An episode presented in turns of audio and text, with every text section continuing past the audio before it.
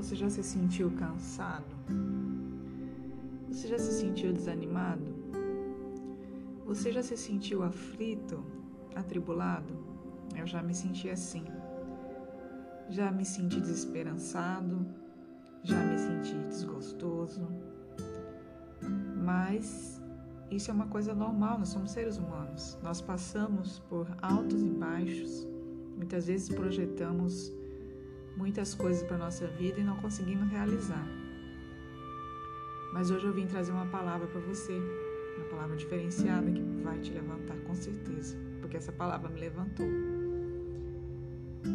A palavra de Deus nos diz lá em Mateus 18, versículo 28, Vinde a mim todos os que estáis cansados e sobrecarregados, e eu vos aliviarei. Desde muito criança, essa palavra já, já tocava ao meu coração, mesmo eu não entendendo e não compreendendo o que ela significava. Uma certa vez até eu ganhei um, um quadro em que eu lia diariamente essa mensagem, mas hoje ela faz muito sentido para mim. Como eu falei para vocês no início da nossa, nosso podcast, eu me, já, já me senti desesperançada, cansada, atribulada, e eu comecei a perguntar ao Espírito de Deus por que eu estava me sentindo daquele jeito. Não era normal, eu tinha tudo. Poderia, eu, eu tinha tudo que uma pessoa poderia ter: uma casa, alimento, um bom trabalho, filhos, família. Por que eu estava me sentindo assim, desencorajada e desanimada?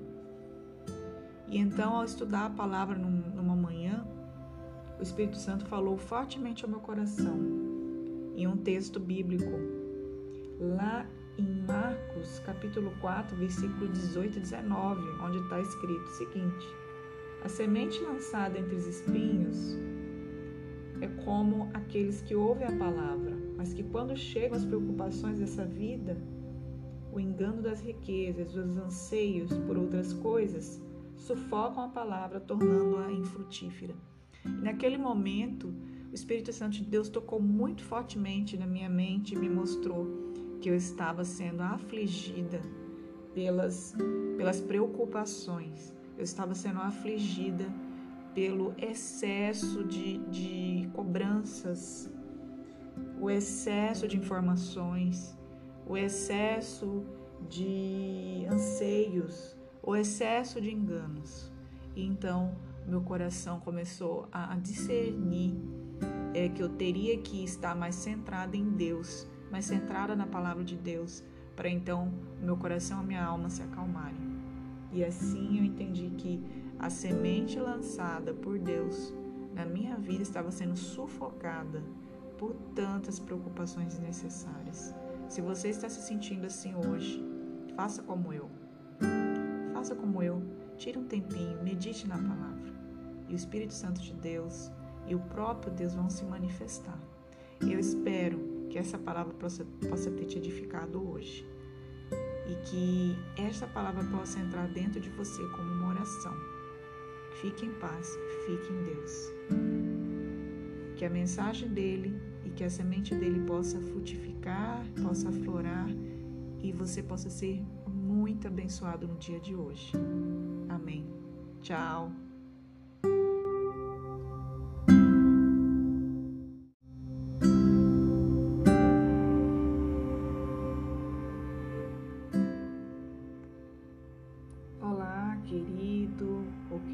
Está aí do outro lado me escutando, você já teve alguma coisa que aqueceu seu coração, que tocou fundo, ao qual você disse: É isso que eu quero para minha vida, é isso que eu quero fazer para o resto da minha vida.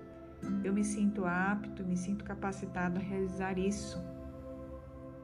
Geralmente isso acontece nas nossas profissões e assim nós escolhemos as nossas profissões. Assim foi comigo. Um dia eu parei e pensei: realmente, eu me sinto vocacionada para isso que eu faço, para isso que eu exerço. Eu amo escrever, eu amo falar, eu amo lidar com pessoas e atender pessoas. Então é isso que eu quero fazer para o resto da minha vida. Sabe o que significa isso? Isso significa propósito. E hoje nós vamos falar um pouquinho sobre os propósitos, ou um propósito específico em sua vida ou nas nossas vidas. Mas para isso, nós temos que responder a uma importante questão: qual é o meu papel na estrutura ou na profissão que exercemos ou que atuamos? E depois também temos que fazer uma outra, um outro questionamento muito importante. Quais são os propósitos de Deus para mim? Eu estou alinhado com eles? No livro de Jeremias, capítulo 29, versículo 11, existe um lindo texto que diz o seguinte: Porque sou eu que conheço os planos que tenho para vocês, planos de fazê-los prosperar e não de causar dano, planos de dar a vocês esperança um futuro. Você está pronto para conhecer, discernir o seu propósito de vida ou na sua vida? Ou você vai esperar acontecer uma coisa complicada, difícil para você pensar sobre isso? Isso nunca passou pela sua cabeça? A Bíblia nos encoraja a descobrirmos o nosso propósito o sentido pelo qual viemos à vida ou estamos vivos. Sabemos que Deus age em todas as coisas para o bem daqueles que o amam, dos que foram chamados de acordo com o seu propósito. Isso também se encontra lindamente no, no livro que foi escrito para os Romanos, capítulo 8, versículo 28. Bem, o filósofo Mário Cortella, lá no seu livro Por que Fazemos o que Fazemos, ele nos deu um, um, ensinamento muito interessante.